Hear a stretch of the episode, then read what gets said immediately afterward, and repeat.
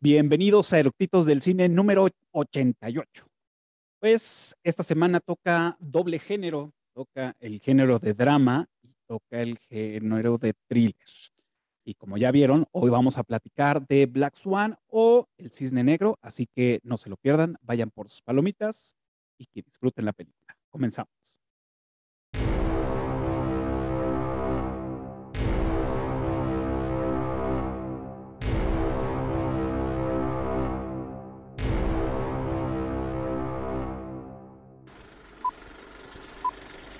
¿Ya está grabando?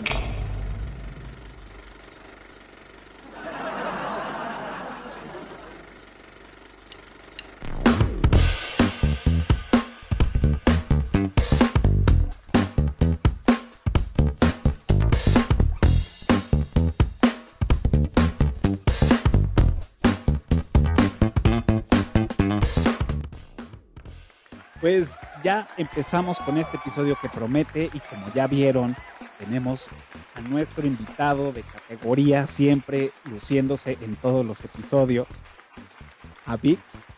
¿Qué tal, Vic? ¿Cómo estás? Buenas noches, bienvenido. Bien, Cafa, muchas gracias por la invitación.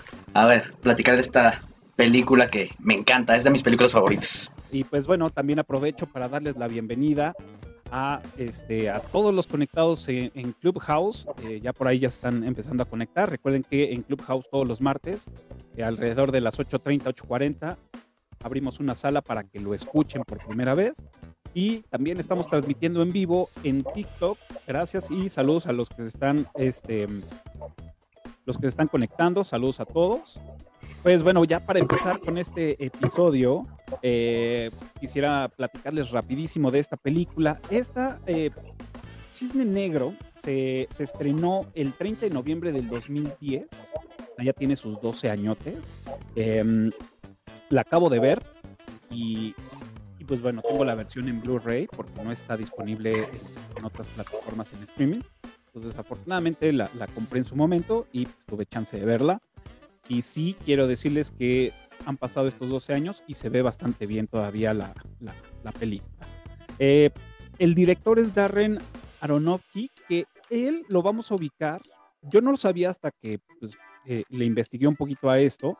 Él es el director de la película de Pi, El orden del caos, que también es una de, de, las que me gusta mucho. Y otra que me gustaba mucho de Chavo, que era Wrecking for a Dream, que también es el, el, director de esta película y que ahora ya entiendo muchas cosas que vamos a platicar en un, eh, bueno, más adelante. Este, y como, como dato así general, pues obviamente esta película fue la que este, le dio el Oscar como mejor actriz a, a, Natalie Portman, que bueno, eh, sabemos que fue una actriz este, prodigia, porque la, la, vimos en sus primeras apariciones y tenía como una larga carrera y bien, bien este, implementada, y ahora ya lo vemos, ¿no? Ha participado en muchísimas películas y se ha vuelto una de las consentidas. Entre, pues bueno, varias cosas. Pero ya para no este, aburrirlos con tanto con datos que vamos a ir platicando más bien adelante, pues la pregunta de Chalekovic y es, ¿por qué te gusta esta película? Uf, es que tiene un chorro de cosas. Es este. Me gusta porque es más un thriller psicológico que nada. Este, porque está categorizada como drama, ¿no? Pero no, güey, tiene más, tiene más. Este, las actuaciones y todo el, todo el fondo que tiene, porque eh, el ballet está ahí, pero no es lo principal de la película. Lo ah. principal es la actriz, que es Natalie Portman, y lo que está pasando eh, con su profesionalismo, perfeccionismo, descubrimiento sexual, este, pedos mentales, todo eso. O sea, lo tiene todo. Me encantan ese tipo de historias. Me, me, gustó, a mí me gustó esta parte porque, digo, no soy tan fan del ballet, me gusta verlo, pero no soy de las personas que va a ver el ballet, o sea, nunca le ha agarrado el gusto, aunque creo que ahora que volví a verla dije, claro que sí, voy a, dar, voy a darme otra oportunidad para, para ir al ballet a disfrutarlo, porque de entrada pues sí me gusta la, la, la música que, que utiliza, ¿no? La, este, pues sí, la música, entre música clásica, óperas y todo que podrían llegar a utilizar. Me, me, gusta mucho ese género y pues ahora lo disfruté más con esta película. Parte, como, como bien lo dices, es pues digamos que la escenografía de la película es el tema del ballet. Pero bueno, esta, esta parte, como este subnivel, o, bueno, como lo es, es, esta Nina, como eh, Natalie Portman, pero digamos que lo profundo de esta pues, es todo lo que acabas de decir, ¿no? el descubrimiento, el querer hacer cambiar, el buscar la perfección, este, todo esto que, que, que, envuelve al personaje que nos va atrapando. Y una de las cosas que yo mencionaba este, cuando estábamos hablando al principio del director, entendí muchas cosas o, aprecié muchas cosas porque vi cómo utilizaron el sonido de la película con las, con las acciones y con las escenas. Fuera también de la música que estuvo, que estuvo bien empleada, este, pero la, la, los sonidos que utilizaron me recordaron mucho a Wrecking for a Dream y a Pi, que también van, eh, van ligados con la acción. Entonces eso hace que, también te, mm, ¿cómo se llama? Te, pues, te sobreponga, ¿no? De hecho, el, que hace la, música para esta, para esta película también trabajó en la de, la de 127 horas. Y ahí también entiendo varias cosas, ¿no? Entonces... Pues, aparte, es, este compositor, que es eh, Mansell, creo que se llama Sí, Clint ah, No me acuerdo cómo. Clint. Clint Mansell.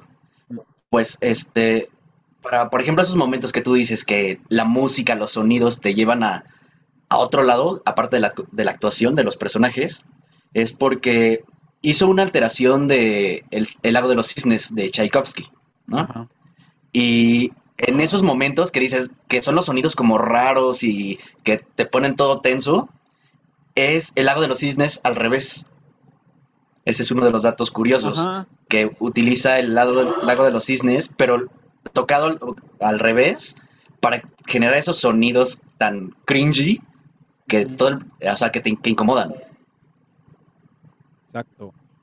Yo, también, también leí esa parte, dije, ah, tiene, y, la, eh, volví a ver unos, unos fragmentos de la película y dije, sí, claro, tienes razón.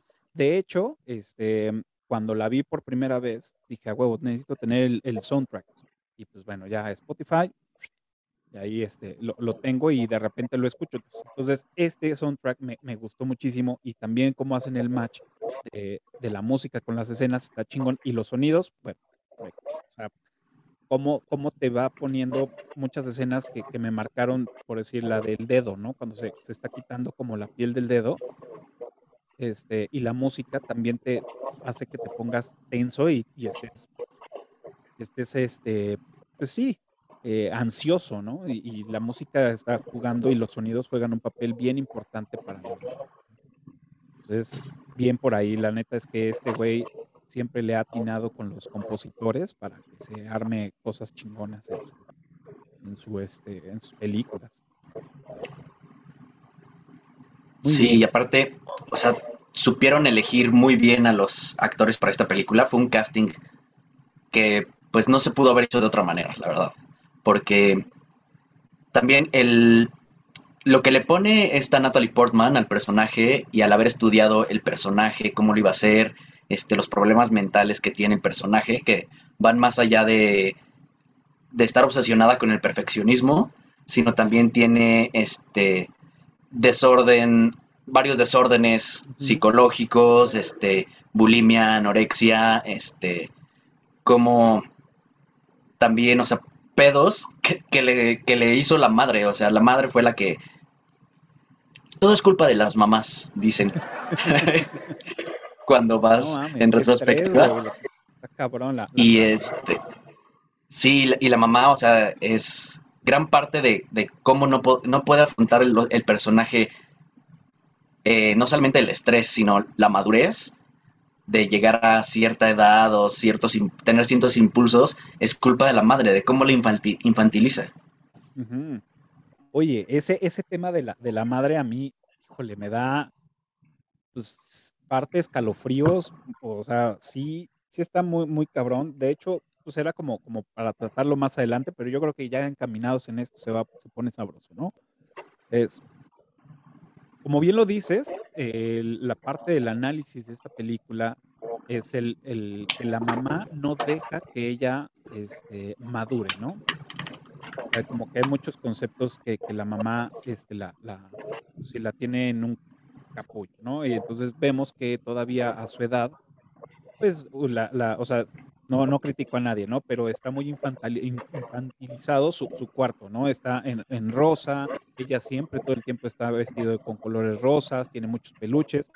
Que bueno, entiendo para banda que le guste y se apasione, que ya es adulta, está chingón, ¿no? Pero la película lo quiso demostrar de esa forma. Entonces, partamos de eso, así que no se aloquen los. No digan, a mí me. Ah, Entonces, más bien, ahí es el, el, tema de que la mamá la seguía, ¿no? Entonces, la mamá la ayuda a desvestirse, la mamá la ayuda a vestirse. La mamá está todo el tiempo ahí en chinga. Este, y creo, eh, estuve leyendo y estuve viendo algunos videos de, de de, varios este, chavos y chavas que hacen videos de, críticas de, películas. Y hay, hay, esta teoría donde, o esta, o esta situación donde se cree, o donde se dice, que yo, yo la apoyo, es que la mamá abusaba de ella sexualmente. Entonces, creo que sí tiene, te da como unos chispazos o unos guiños la, la, trama donde dices, ok, sí puede ser, ¿no? No sé tú qué opines de esto. O sea, digo, sí tenemos, sí tenemos un, un abuso este, sexual y tenemos otro, este, pues esta parte de sobreprotección y también abuso de la persona de no querer que se salga del guacal, ¿no? Vamos. Ajá, porque es este un abuso. Yo no este, coincido con esas este, teorías de que había abuso sexual, pero había un abuso psicológico donde no la, no solamente no le, no la soltaba, era el control excesivo de la madre y además eh, mantenerla eh, de un lado como puro, ¿no? Que ella sea la, niña buena, blanca, virginal, este, que no crece, para que también la madre pueda tener el control. Porque en cuanto crece, bueno, en la película este, tiene como esa rebeldía, ¿no? Eh, se desafana de la madre, ¿no? pero el, punto también de la madre es que también está viviendo a través de la hija, que también es un pedo que pues se vive día a día en muchas, muchas familias. Y se, lo, y se lo replica, se lo recalca, le, este, tiene eso la mamá desde, por ti ya no seguí mi carrera. Yo a los 27 años este, dejé mi carrera, ¿por qué? Porque te, porque te tuve. Y entonces así de, ahora tú me tienes que pagar siendo la mejor, siendo perfecta y siendo como yo te diga que seas. Claro.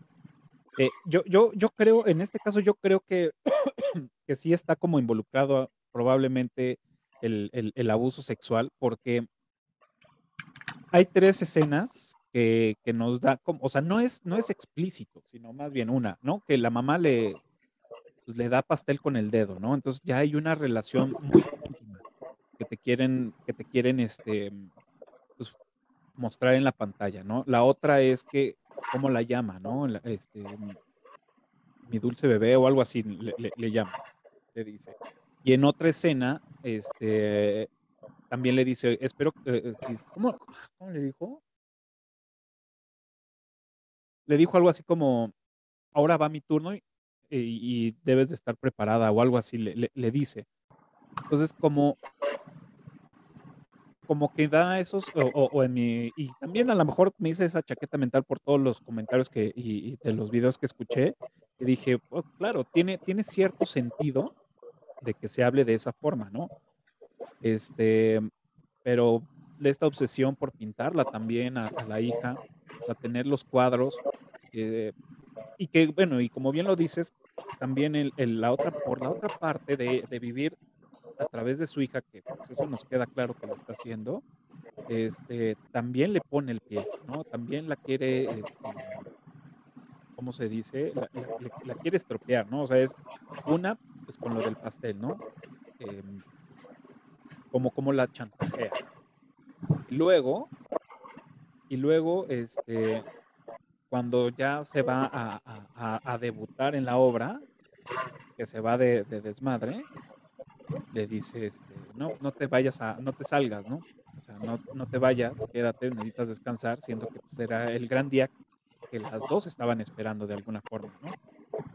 Entonces, también ahí no sé si es un tema de a la mamá le, le, brincó ya el decir, güey, tengo que ver por mi hija, o si quería como meterle el pie y decir, ya no lo logré, tampoco lo vas a lograr, pero te voy a seguir exigiendo. Es que ahí la relación es súper complicada y lo... Y eso es lo padre de, de, de Aronofsky, ¿no? Porque escribió esta película este, con un trasfondo muy complicado, porque no es nada más de el bien y el mal y ser este, la niña buena y, ahí, o sea, hay muchas otras cosas más que también nos lo demuestran, ¿no? Es de, no nada más un día te levantas siendo mala o un día o eres buena todo el tiempo, es porque tuviste cierta influencia de ciertas personas cuando ibas creciendo que te hicieron así y hay exigencia, hay este monotonía, este hay una aprensión, chantaje moral y todo ese rollo porque hay una escena donde este, cuando llega de la, de la gala, donde la presentan, que se está quitando el vestido y la mamá empieza a desvestirla y él dice, no, yo puedo. Y le vale madres y la desviste eh, como niña chiquita. Qué, horror, o sea, yo veía, o sea, cuando de las, recuerdo de las primeras veces que la, que la vi, decía, güey, ¿qué pedo con la mamá, no?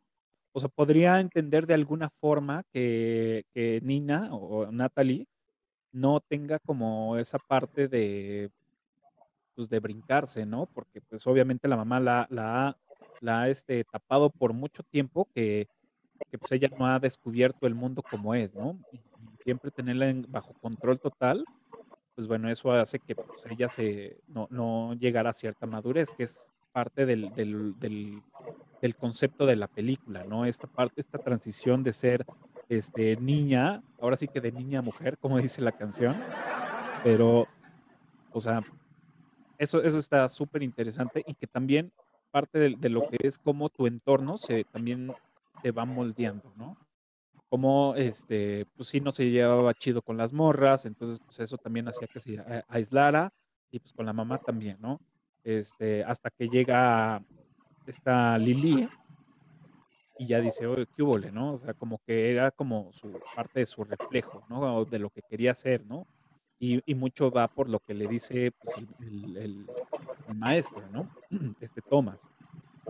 Entonces ella empieza a tener como cierta obsesión por ella porque Thomas dice que ella es buena. Entonces ahí empieza, creo yo, en su chaqueta, o sea, se nutre otra chaqueta mental de, de Nina donde pues empieza la persecución, el, síndrome de persecución, la inseguridad, el, el, ver cosas que no, como el de esta vieja me quiere tumbar el, negocio porque como yo se lo tumbé a Beth, ¿no? Ah, claro. Y el... Me gusta mucho cómo durante toda la película manejan eh, los reflejos y los espejos. Porque desde desde el principio, este, bueno, empieza todo con un sueño, ¿no? Que ella está bailando y entonces, este, se convierte el, hechicero y, bla, bla, bla, que es eh, la parte donde se le pone el hechizo en, la obra. Em, pero entonces, la primera escena en el metro, donde ella se va pintando los labios en el reflejo, el reflejo es su reflejo y se ve macabro porque es un, reflejo en un, en un, vidrio que se está pintando los labios y es cuando nota que está ahí Lily en el otro vagón.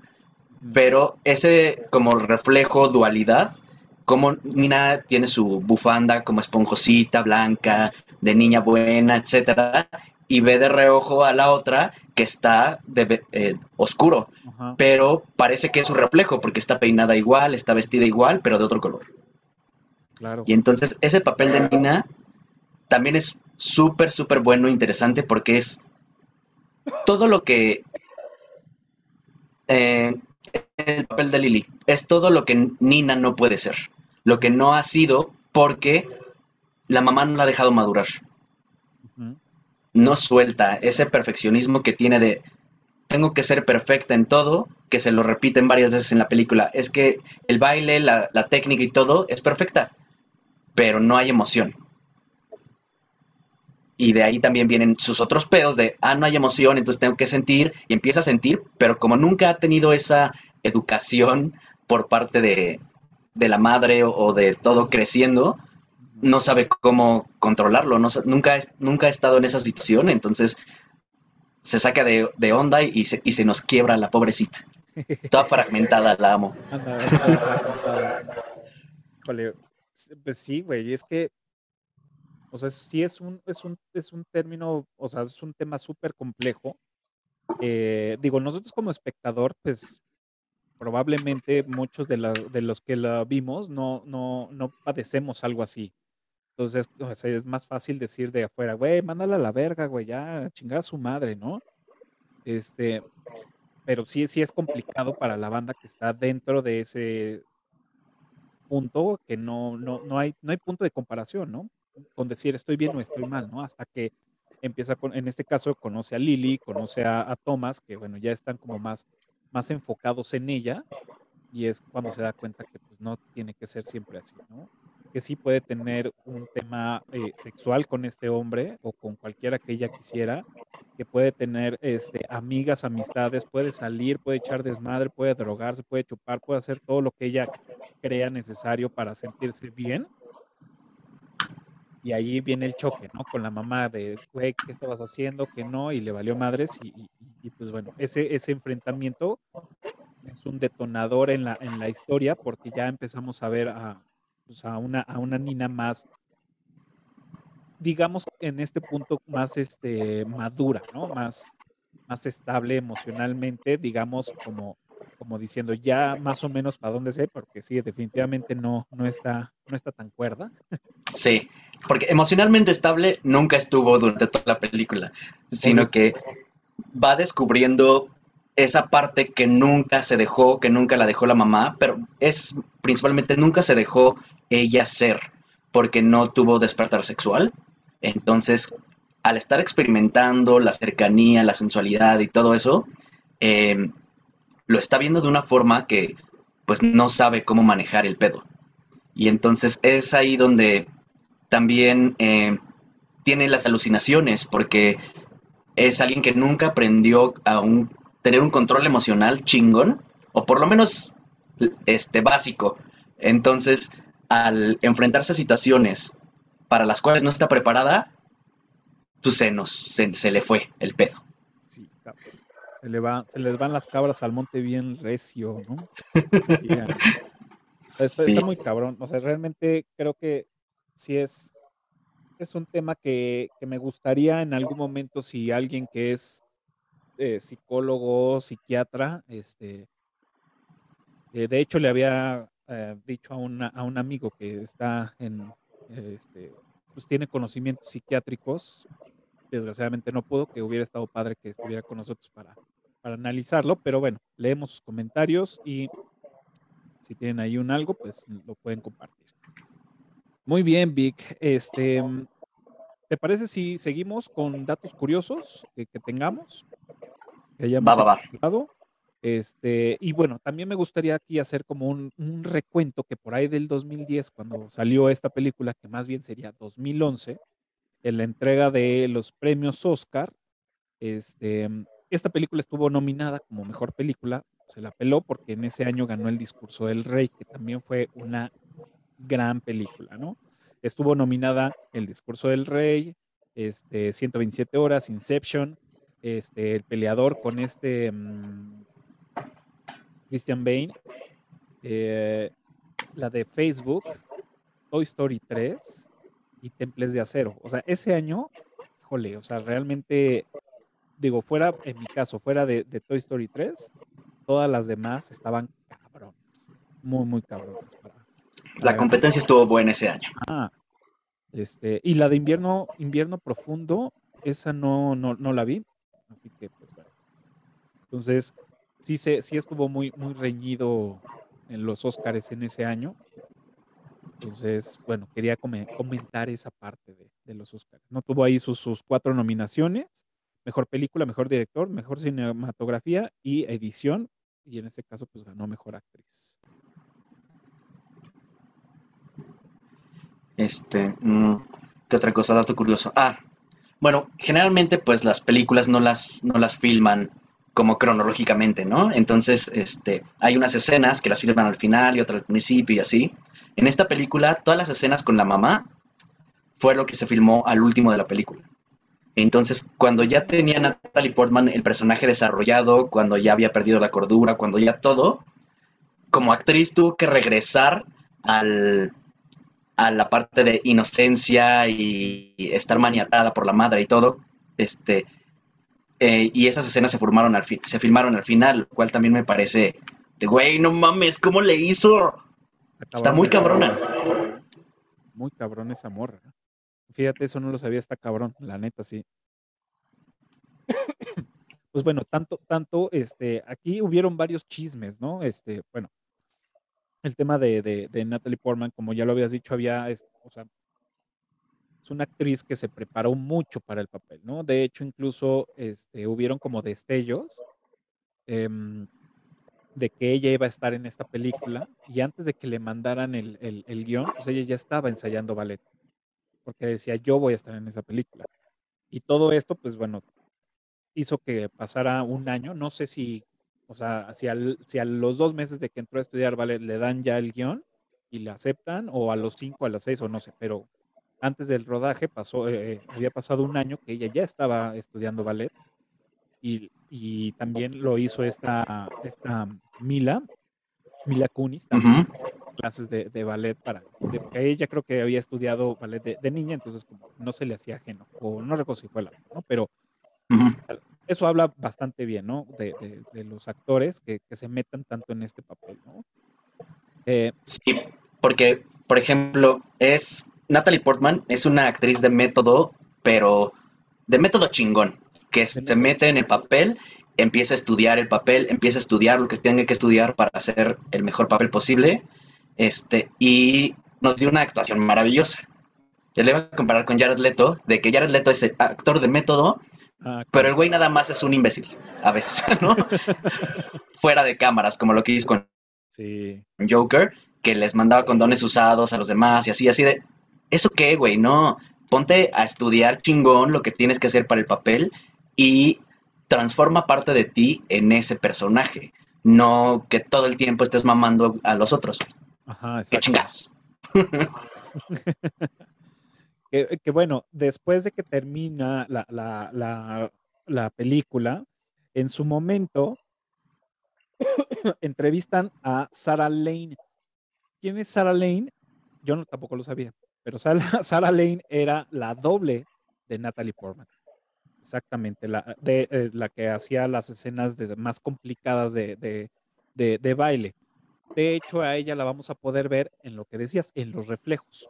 Ella era la que, la que interpretaba los reflejos de, Natalie Portman en cuando va en el metro, cuando está en el, en, el túnel, o bueno, sí, en el túnel y se encuentra de frente, ella es su, doble.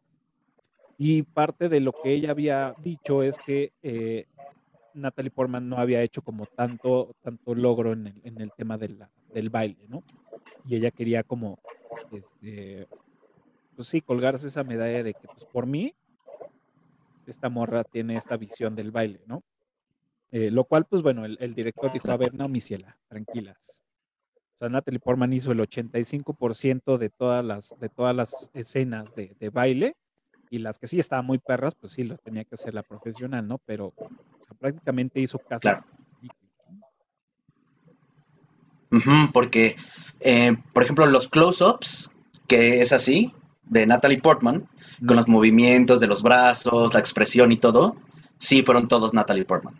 Ahí no hubo, no estuvo la doble. Y lo que dices, en los movimientos complicados, como el baile del, del cisne negro, pues los hizo la doble, porque es este, dentro del ballet, para una bailarina de ballet, ser la, hacer ese papel es de las cosas más difíciles de, que tienen en sus carreras, porque sí tienen que hacer dos papeles, el del blanco y el del negro, y expresar todo de forma diferente como dos personajes totalmente diferentes. Entonces, este, O sea, dentro del ballet es de las cosas complicadas de las que, las que una bailarina de ballet puede pasar. Y este, también, o sea, Sarah Lane es una increíble bailarina de ballet. Y también hacer todos esos movimientos, expresarlo a través de las vueltas, los brazos y todo, está muy cabrón. Eh, la, neta es que, digo, no, vuelvo a lo mismo, no, no conozco tanto de ballet, pero sí, se te inspira, o sea, sí lo ves y sí es una, un, una, sí un baile muy, muy simbólico al, al, al tema de los cisnes, ¿no? Me, me, encantó, o sea, realmente me gusta. Y, y, ahora que el año o hace, antes de que, antes de pandemia, quería ir a ver el ballet para, para el lago de los cisnes. Dije, bueno, la voy a ver por pues, película, ¿no? Dije, no, pues sí, sí lo voy a ir a ver, pero pues ya pandemia valió mal, ¿no? O bueno, la primera vez que lo quise, lo quise ir a ver, fue así como de, ah, la voy a ver. Entonces me metí y ya no habían boletos. Y ya después la segunda vez que dije, ah, sí, sí voy a, sí, ahora sí voy a ir, pues pandemia, ¿no? Entonces pues, ya valió más. pero ahora sí espero poder ir a, verla porque sí quiero disfrutarlo como, o sea, si así lo disfruté en la película, que son, no es una obra completa, ya echándomela por completo, y aparte Tchaikovsky, pues, o sea, sí me, sí, sí, sí me late, ¿no? Sí me rifle. Sí. Em, bueno, antes de que dejemos el tema de la mamá, este, un dato curioso es que para el papel de la mamá, este, consideraron primero a Meryl Streep. Ah, cierto. Qué loco hubiera estado, ¿eh? Imagínate. Pero también, o sea, son de los casos que sí me imagino. O sea, de todas las, de todos los programas que hemos hecho que dices, ah, pues es que castearon a tal y castearon y, dices, no, pues no, no me lo imagino. Pero en esta película sí me imagino a, a esta señora haciéndola de mamá y le hubiera quedado mamón.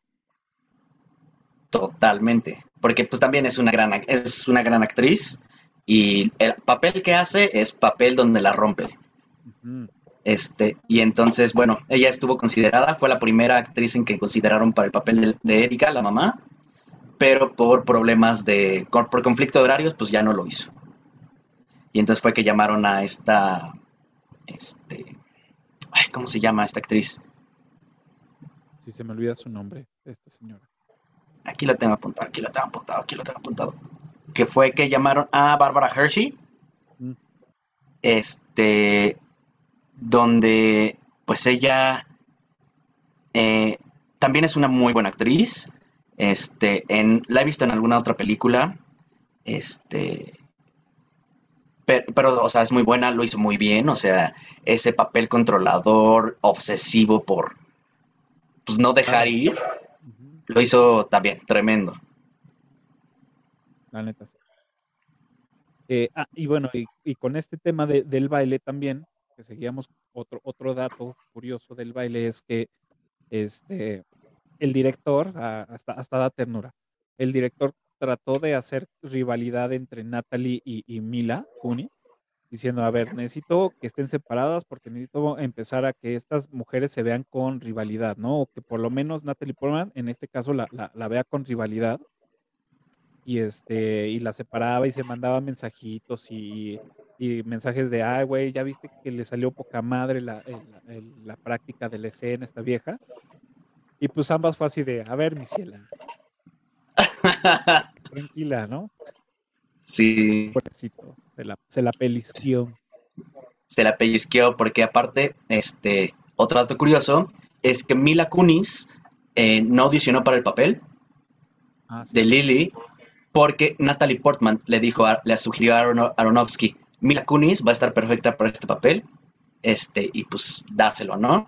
Entonces Mila Kunis audicionó por un video que fue, audicionó porque fue la única que audicionó para el papel. Entonces le mandó un video a Aronofsky y le dijo, sí, tú eres. Natalie Portman ya había hablado con él antes, así de Mila Kunis es la que necesitamos para este papel. Claro. Y además a, lo mejor y también le traía ganas Natalie Portman darse unos, unos besotes con ella, ¿no? Unos becerros que es bien dados, ¿eh? Se, se, trenzan bien loco. Se trenzan bien sabroso, diría.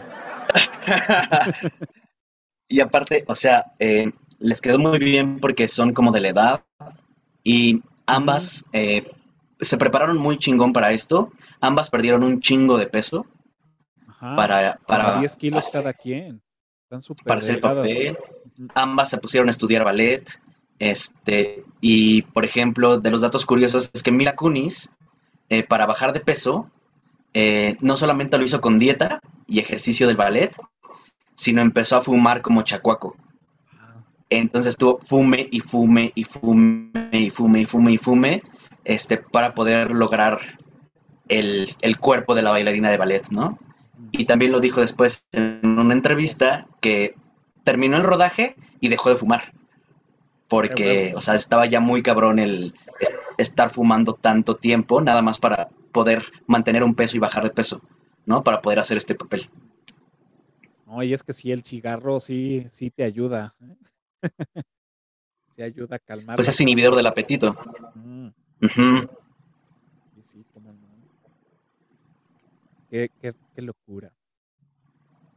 Em, pues mira, yo tengo acá, hay- hubieron como cosas, cosas, este, otro, otro dato de, de, de esta Natalie, es, hubieron, hubieron temas que se desarrollaron, obviamente porque pues, pues menudita, ¿no? De entrada, pues menudita. Y luego Claro, das 10 kilos, que si la comparas ahorita con, con la película que va a salir de Thor, o sea, no tiene nada que ver, o sea, es, ¿no? Está hipermamada para esta película. Pero bueno, en claro. este caso pues, estaba así toda menudita y empezó a tener problemas, o entre ellas pues, se le de- deslocó una costilla. Entonces vamos a ver escenas donde ya no la levantan del dorso, sino la levantan de las axilas, porque pues nunca tuvo como una recuperación tan, tan pues, como debió de haber sido, ¿no? Sí, también el pedo ahí es que este, fue una película de bajo presupuesto. Aronofsky había pedido más o menos como 30 millones y le dieron 13. Y entonces parte de ese recorte de presupuesto fue que no tenían un seguro de gastos médicos como para este, ese tipo de, de cosas, porque esa no fue la, la única lesión que Natalie Portman sufrió durante la, la película. También en una de las escenas eh, se golpea la cabeza y Ah. hasta tuvo una contusión. Este, y la tuvieron que hacer estudios, este, electromagnética del cerebro, no sé qué, bla, bla, bla, porque estuvo cabrón. Este, Cierto. y pues eso, pues no, pues eso cuesta un barote. Como las, como las clases de, de baile, Natalie Portman pagó sus clases de baile durante un año de ballet para poder hacer el papel. Claro. De hecho, eh, o sea, esa historia de, de- la costilla dislocada, este, pues les dijo, oigan, pues necesito ayuda, güey, ¿no? necesito ayuda y este, y pues pídame o mándeme con un doctor. Y le dijeron, pues, ¿qué crees? Que no, no, no hay dinero, ¿no? Dijo, bueno, ya quítenme el remolque, pero contraten un médico. Y corte A, al día siguiente le habían quitado su remolque, y, pero ya tenían cubierta la parte médica. Así de, güey, no mames, ¿qué pedo con eso, no? Y como bien dices, ella pues puso de su lana, este, pues muchas, entre, entre las clases puso muchísimo dinero de su, de su parte, que bueno, ya eso se vio reflejado pues en la taquilla, ¿no? Y en, y en su sueldo y todo lo demás. Pero sí, sí es muy, muy curioso eso de, de los 13 millones de dólares que les dieron de presupuesto, tan solo, pues, ¿cuánto le, digo, no sé cuánto le habrán pagado a ella, cuánto le habrán pagado este, a Mila, cuánto le habrán pagado a Vincent, que también, pues, o sea, estaban como, pues, si no en el top de sus carreras, ya estaban bastante cotizados, ¿no? Entonces ahí, pues, se te va una, una feria, ¿no? En, pagarles, una feria de tu presupuesto. Entonces, no, dependiendo del tipo de, de- de negociación que hayan tenido, ¿no? Pero de todos modos, ahí sí es una gran inversión, ¿no? Y luego, pues bueno, todo lo que se tiene que pagar. Entonces sí, se, se me hizo, se me hizo como interesante esa parte de decir, güey, no tienen sustento médico, ¿no? En una producción de ese tamaño. Y que de ahí también, este, tanto eran las lesiones que tenía eh, eh, Natalie en los pies, en el, en el pie izquierdo, por hacer tantos, este, sí, escenas de baile y todo, pues, no está como profesional, aunque estudió, pero sí le, le trajo achaques en, en los dedos del pie. Entonces cada vez pues, se iba retrasando más y más la producción, ¿no? Que hasta los mismos de la producción dijeron, ok, hay, ya, otro, otro portmanteau, ¿no? Así ya lo, lo, lo- lo denominaron el mal que, que tenía esta niña por, por las sus lesiones, que pues es entendible, ¿no?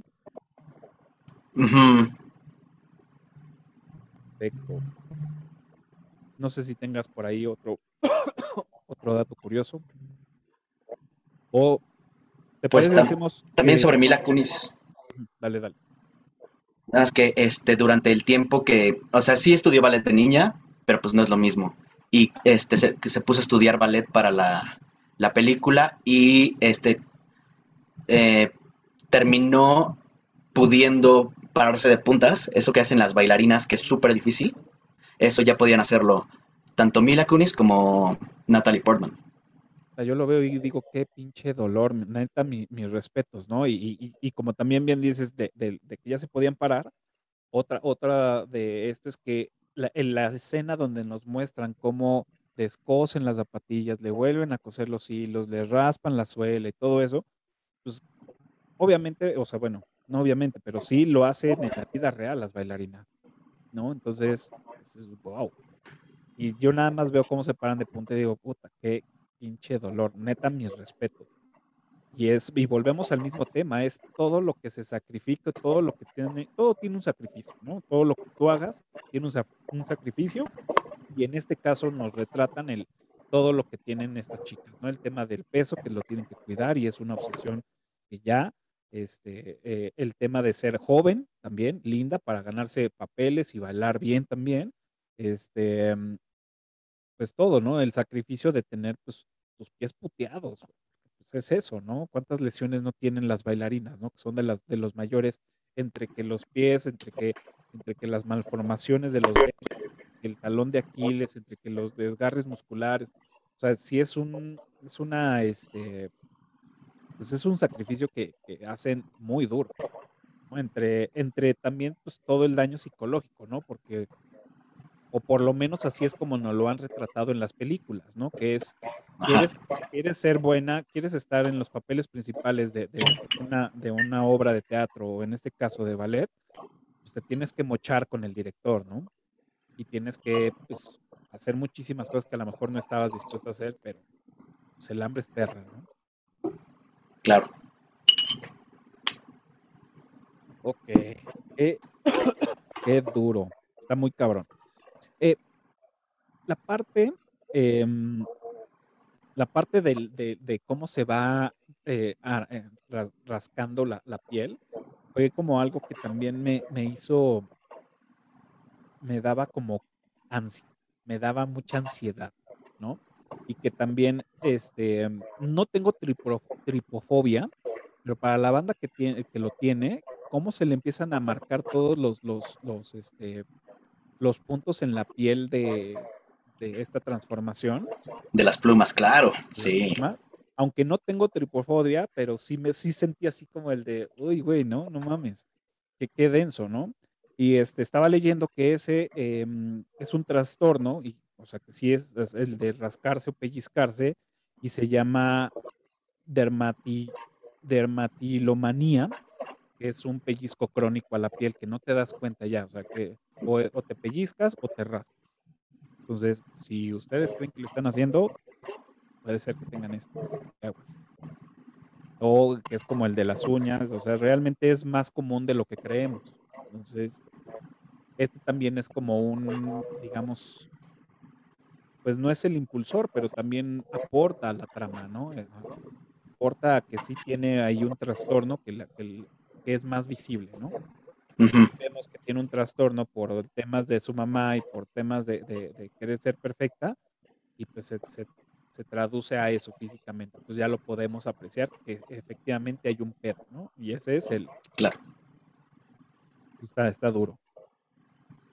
Eh, y pues bueno, ahí también vemos, ¿no? Desde, desde un principio cómo el director le gusta jugar con, con todo este tema de los colores, que ya lo hemos dicho, ¿no? De, vemos siempre a, una Natalie al principio de rosa y cuando empieza a tener este enfrentamiento con, con Thomas, con el profesor, empieza a esta parte de madurez, ya la empezamos a ver con, con grises, porque primero iba siempre de blanco con rosa, y luego ya la vemos con grises, y luego ya después, al último la vemos ya de negro, ¿no? Que es parte de toda esta transición. que creemos que es, o más bien, digo, creemos porque no han dicho es esto, ¿no? Es más bien la transición de niña a adulta y este, por eso es esa transición también de colores, ¿no? Es lo, que dice, ¿no? Y que lo vemos en su cuarto, ¿no? Lo vemos todo el tiempo en, su cuarto que es como eh, todo es rosa. El cuarto está lleno de tapiz de dos animales, bueno, más bien de un animal que es una mariposa, que esto simboliza la transformación o la metamorfosis, ¿no? Entonces es en lo que ella está empezando a hacer como su cambio como persona, ¿no? Y lo vamos viendo durante todo. Y después vemos una escena de metamorfosis textual, literal, que se le empiezan a, doblar las patitas este, y, se empieza a transformar en cisne, que nada más se le ve cómo se le doblan las patas. Ya después vemos pues, una, una transición completa de cómo ya le salen las plumas, como, o sea, ya, o sea, ya es un, ya es un cisne negro, ¿no? Entonces, eso también se ve muy chingón.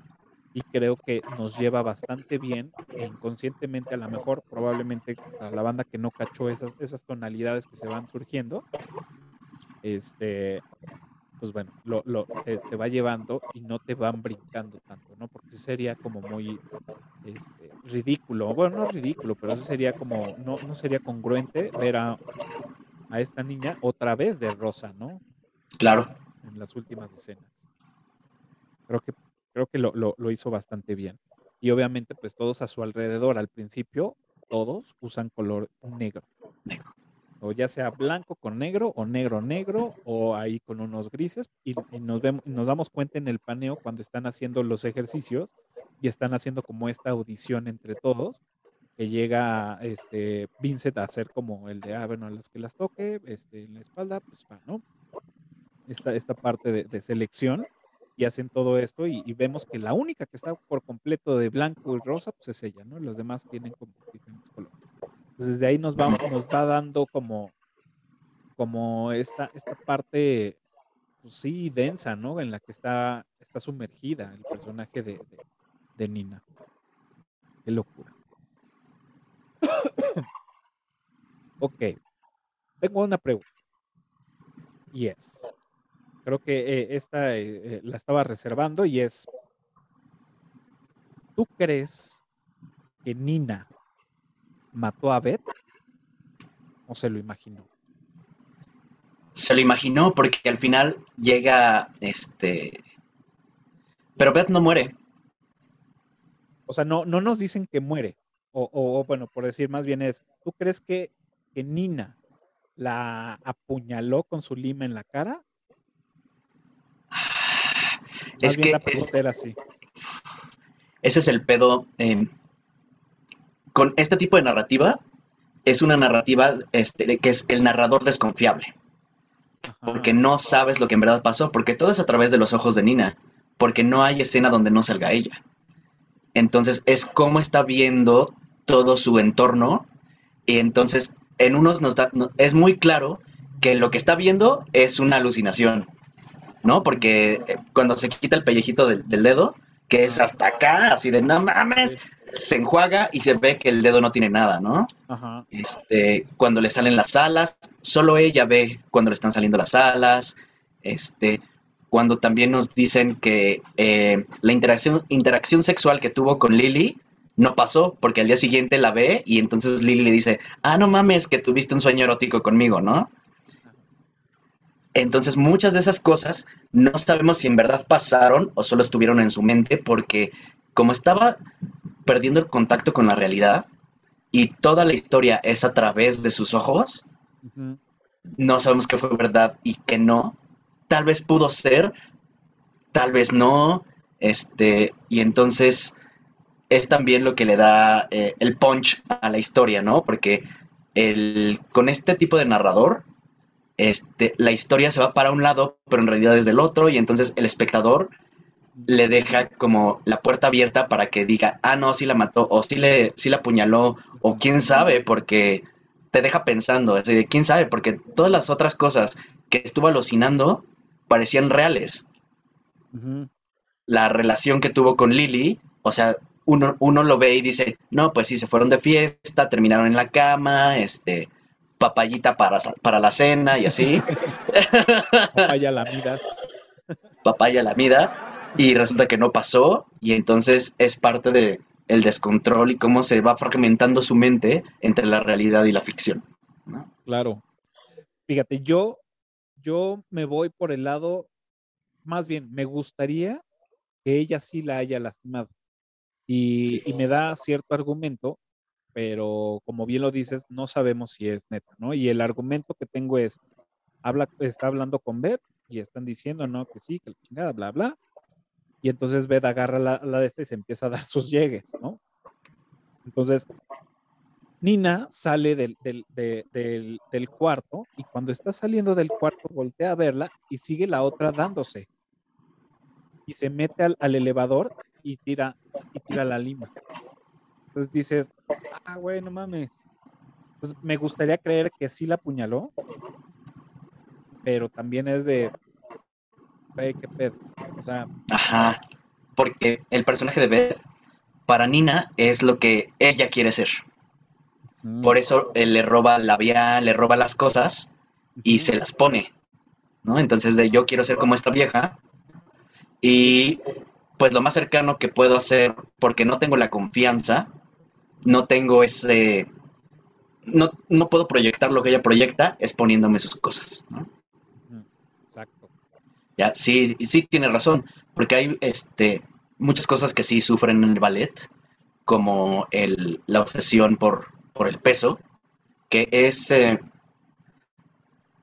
es estético, pero a la vez eh, es también, o sea, también, o sea, es real, obviamente, es real lo que eso pasa en el ballet, no solamente por estética, sino también eh, a la mayoría de las bailarinas de ballet las tienen que levantar. Entonces, no vas a poder levantar este, dos funciones al día, este, en los ensayos y todo, a alguien que está pesado, ¿no? Y para la gracia que deben de tener en el ballet, necesitan ser muy ligeras. Sí, exacto. Es, es algo, pues sí, algo redondo, algo que, se necesita, ¿no? Y eso hace que, tomen salidas, ¿no? No sé, me imagino que teniendo una alimentación o un seguimiento de un doctor bien, pues lo pueden lograr, ¿no? Y me imagino que así lo han hecho varias pero creo que la salida más fácil hasta el momento pues es, todo esto, lo, lo, que dicen, la anorexia, las adicciones, este, etc, etc, ¿no?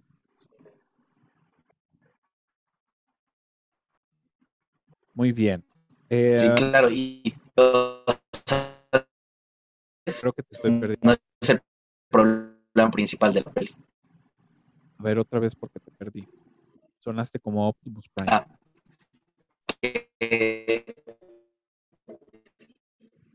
en el ballet no es en lo que está enfocado la película.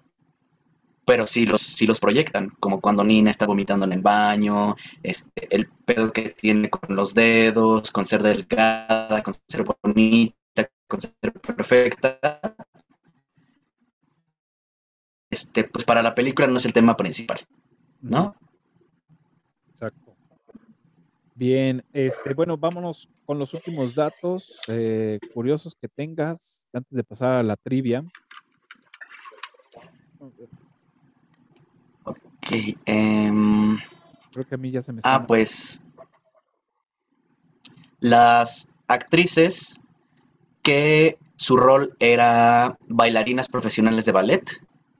Dos de esas actrices nunca hicieron ballet, que fueron este la mamá y Beth.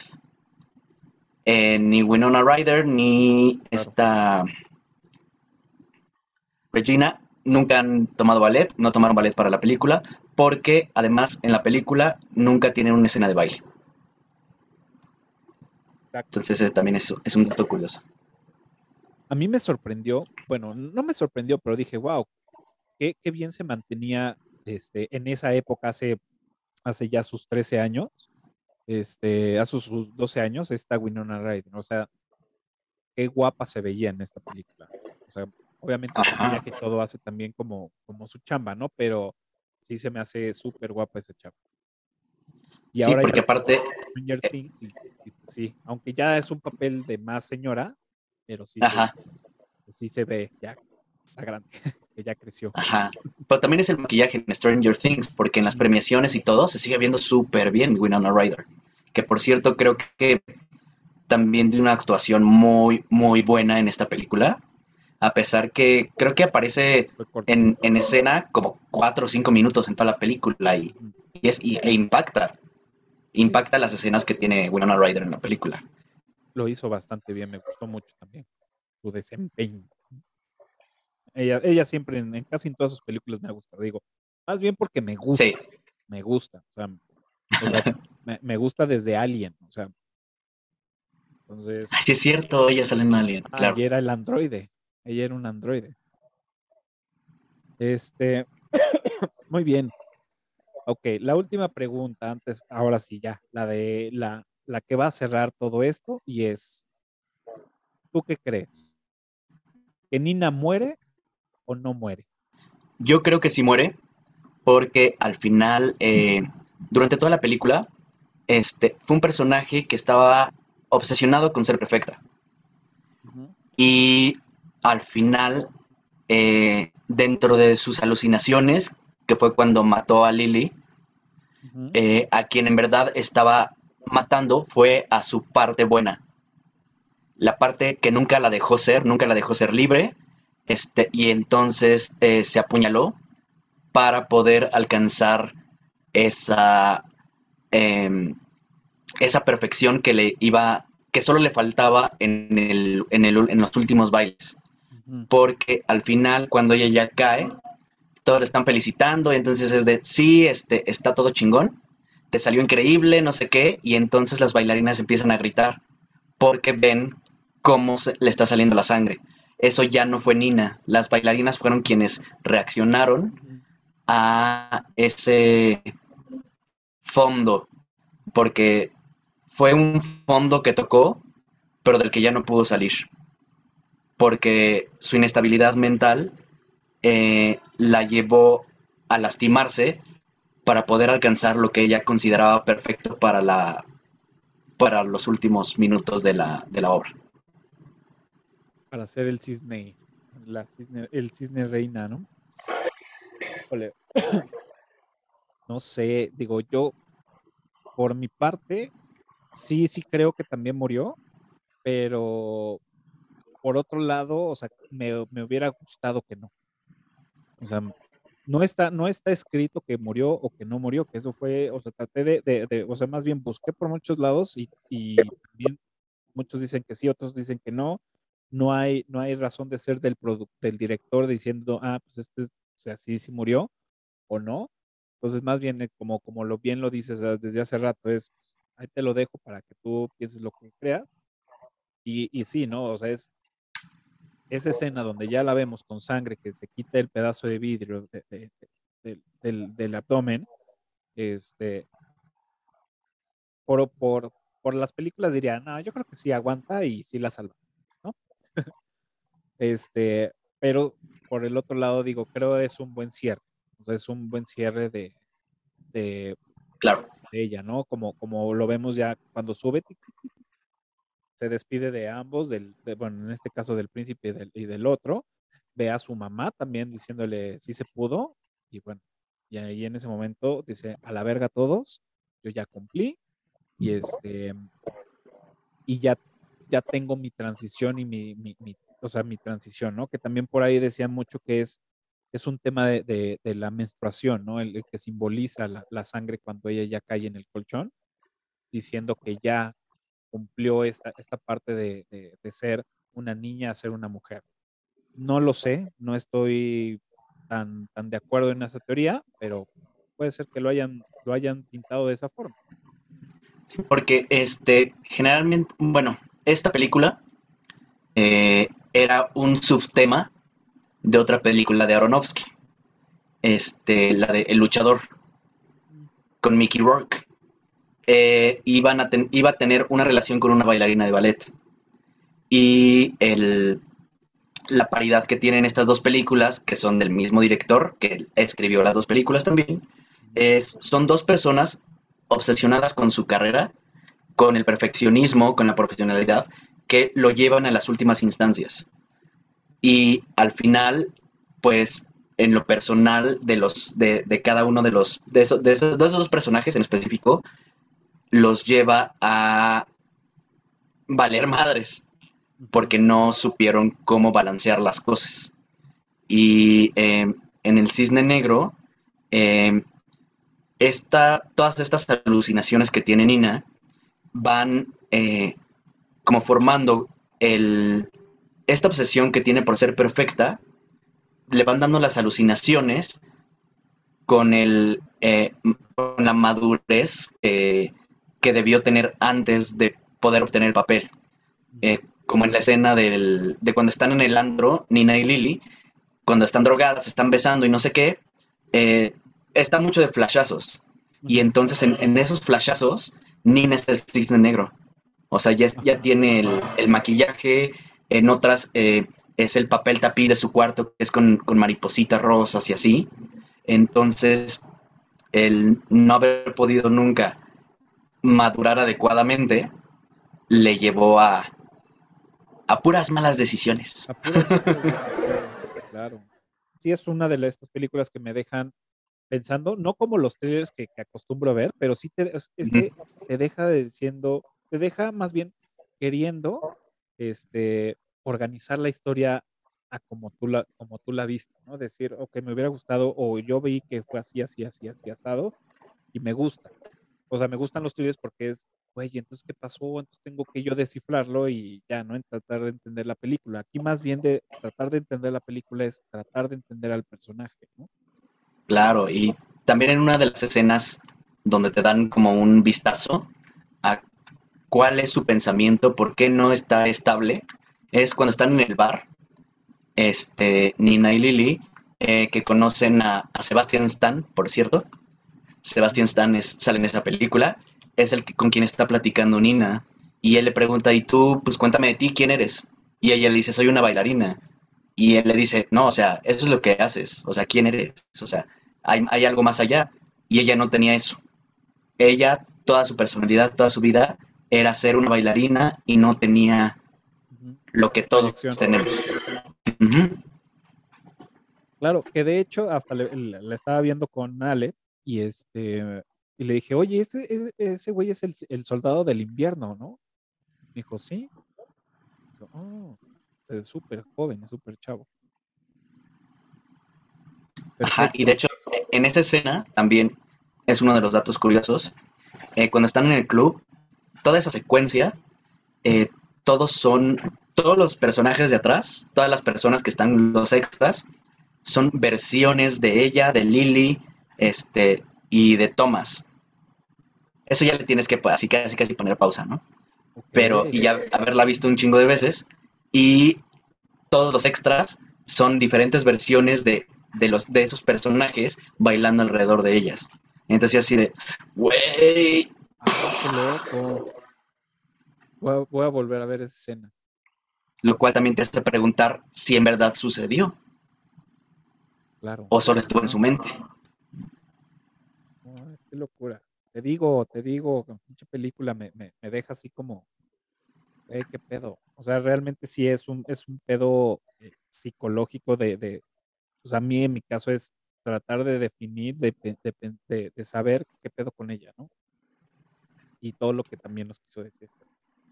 Creo que cumple bastante bien esta película, la arma, la, la armó bastante bien, envejeció, envejeció muy bien, o sea, la, la acabo de ver y se ve perfecta este, creo que si saliera ahorita, tal como está, también, también podría pegar bastante bien.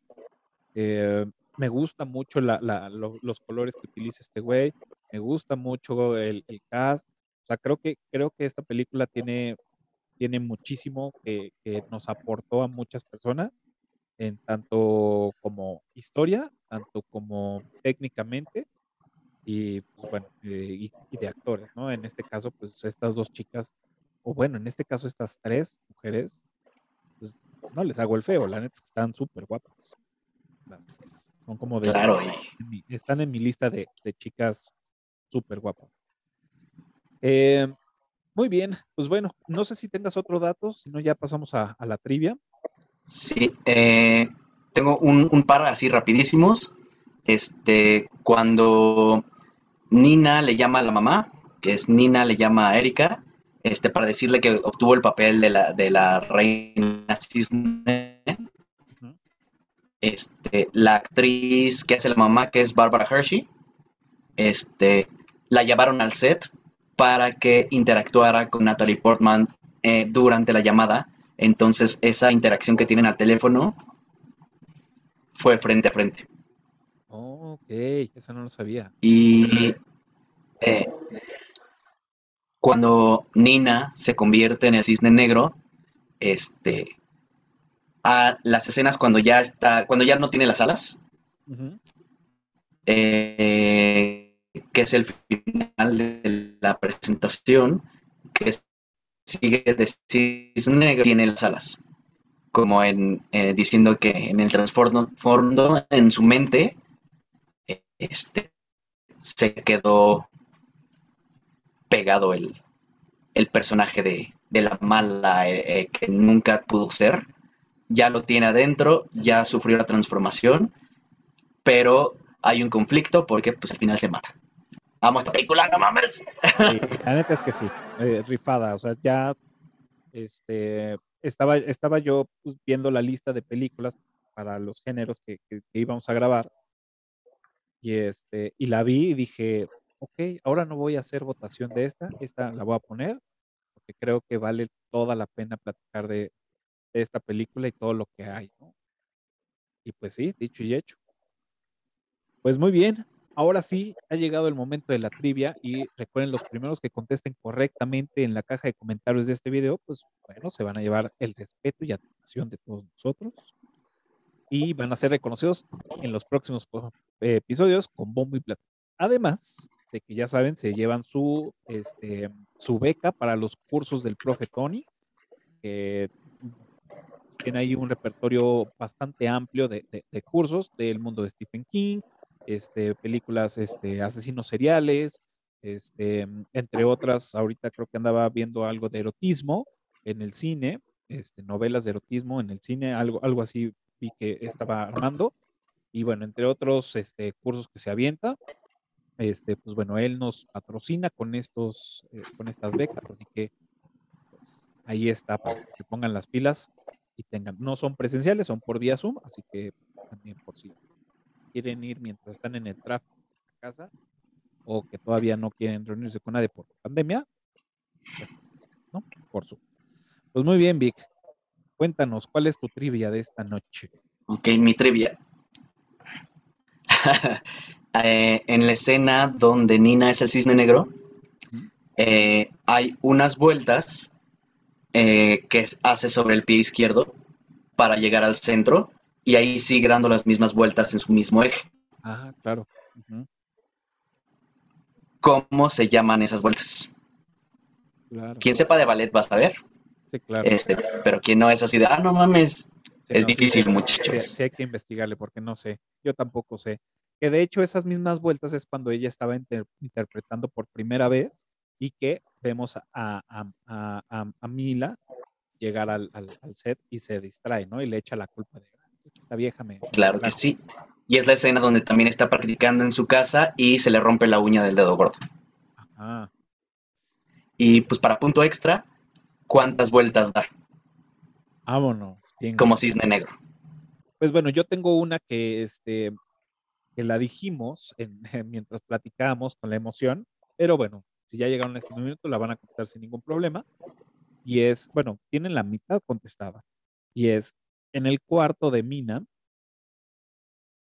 hay dos animales que están presentes siempre en su habitación. ¿Cuáles son?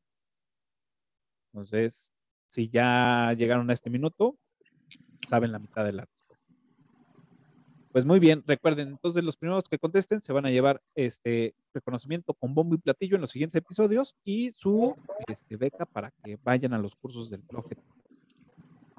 Perfecto, Vic. Pues bueno, ya estamos por terminar y obviamente tiene que pasar por este, la rasuradora esta película y como saben, pues bueno, arranqueo todas y las en IMBD y las puse en mis redes sociales y ahora le toca a Black Swan ser este, rasurada y ranqueada.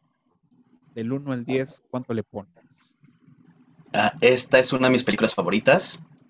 Este, no solamente por la trama, sino también la cinematografía, el uso de colores, los paneos, este, las escenas largas, las cortas, las actuaciones, todo.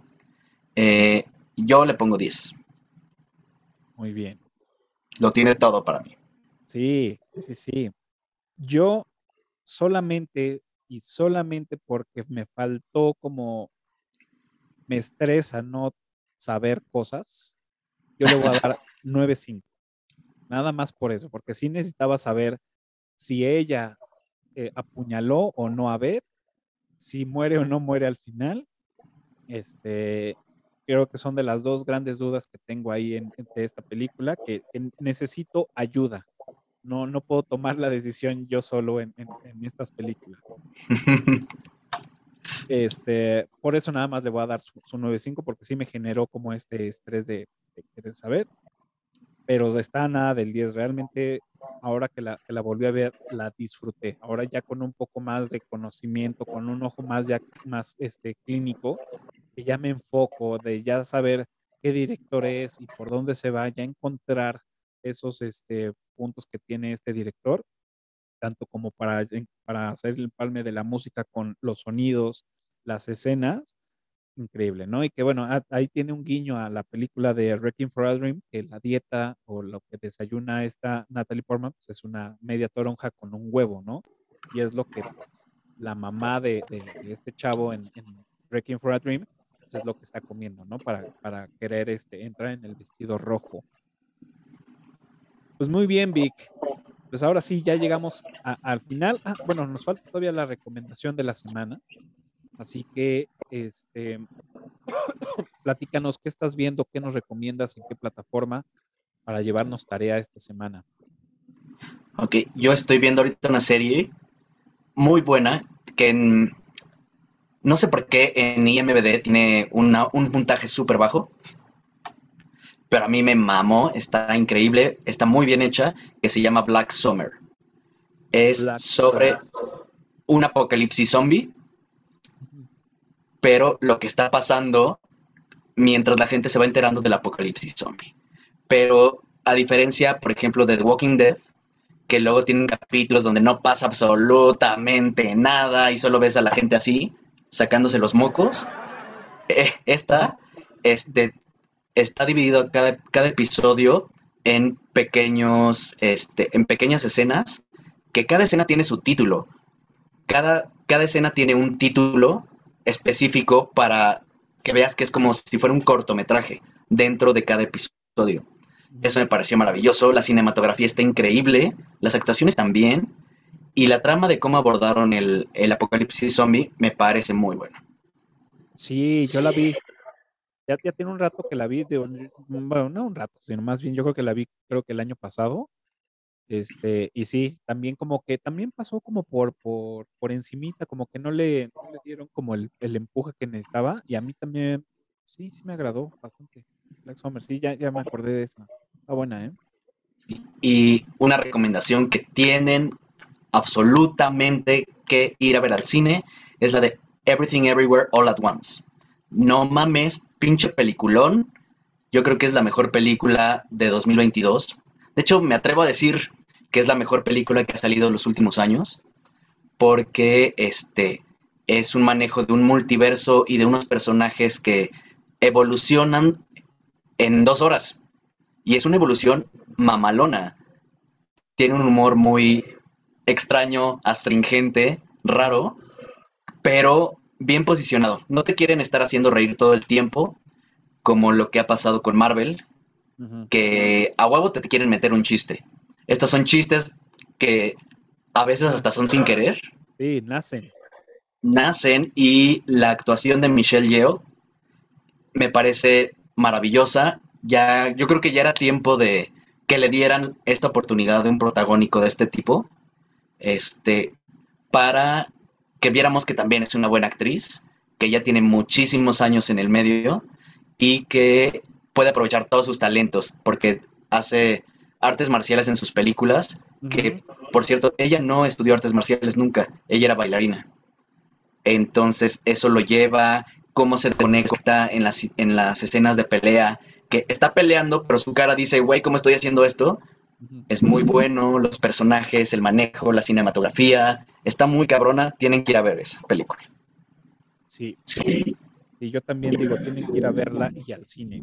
Yo también la, la, vi la semana pasada, bueno, fuimos a verla la semana pasada y sí, la neta es que sí, está, sí está bien, o sea, tengo que ir a verla otra vez. O sea, sí, yo también. que volver a ir a verla porque sí quiero disfrutarla otra vez en el cine. Este, quiero ya, ya empecé a leer un poquito más sobre, sobre la película, ya empecé a ver como más, más, este, más sobre la película, entonces ahora ya llegar para poder disfrutarla más y entender más cosas que suceden alrededor, porque si es un caos completo, es, es, un, es un caos de que sucede todo al mismo tiempo, que, que sí te pierdes varias cosas que están sucediendo y sé que si la ves una segunda, tercera o cuarta vez, vas son de estas películas que ves, cada vez que la veas vas a encontrar algo nuevo, ¿no?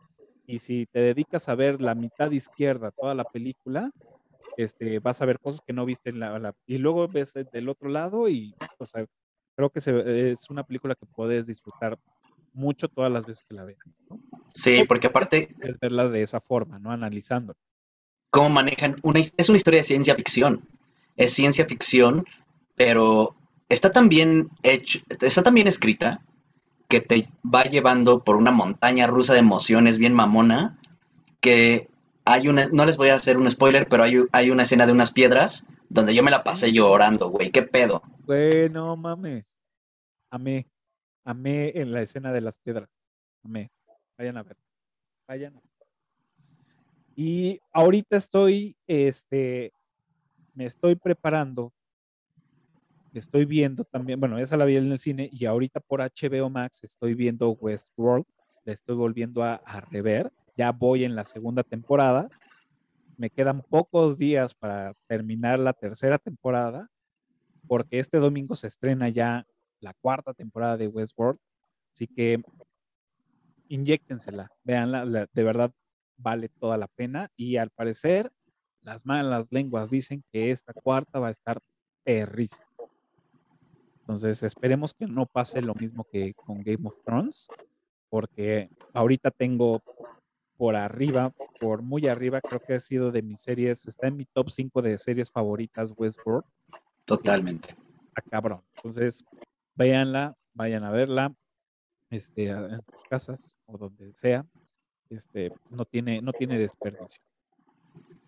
Y pues con el chisme, que el día de mañana, hoy es, hoy es martes, mañana miércoles me invitaron a la premier de Teléfono Negro. Voy a ir a, verla, este, gracias a Andrea de Miedo Mismo, también a Universal por esta invitación. Entonces, mañana vamos a ir a, a, echarle un ojo a esta película. Ya después subiré un TikTok ahí platicándoles sobre la opinión de esta película. Y pues bueno, esperemos que tenga lo que, lo que necesitamos de terror para este 2022. Así que pues, ya les contaré más adelante. Pues señor Vic, pues ahora sí, ya estamos, hemos llegado al final de nuestro episodio. Este, quiero agradecerte por, por haber venido, por compartir siempre conmigo en estos micrófonos, es un gustazo. Y pues bueno, es momento de que te despidas. Si quieres este, mencionar redes sociales, este, proyectos o lo que quieras, este es el momento. Este, ah, yo soy Víctor Gaona, me pueden encontrar en Instagram, que es mi, mi pública como Vix Gaona. Este, y en Twitter como Vic Gaona, que también hay público opiniones, algunas mamadas, memes bien cagados, este, y también cuando voy a ver películas al cine, este, pongo ahí como mi opinión para recomendar o no una película. Perfecto. Muchas gracias, Vic, por, por acudir al llamado. Como siempre, es un gusto tenerlos aquí. Y también, pues bueno, muchas gracias a los que se conectaron en Clubhouse, que subieron, que entraron, que salieron. Este, Esther, que todavía sigue por acá con nosotros. También todos los que estuvieron en el en vivo por TikTok. Muchas gracias por, por haber venido, este, por estar por acá.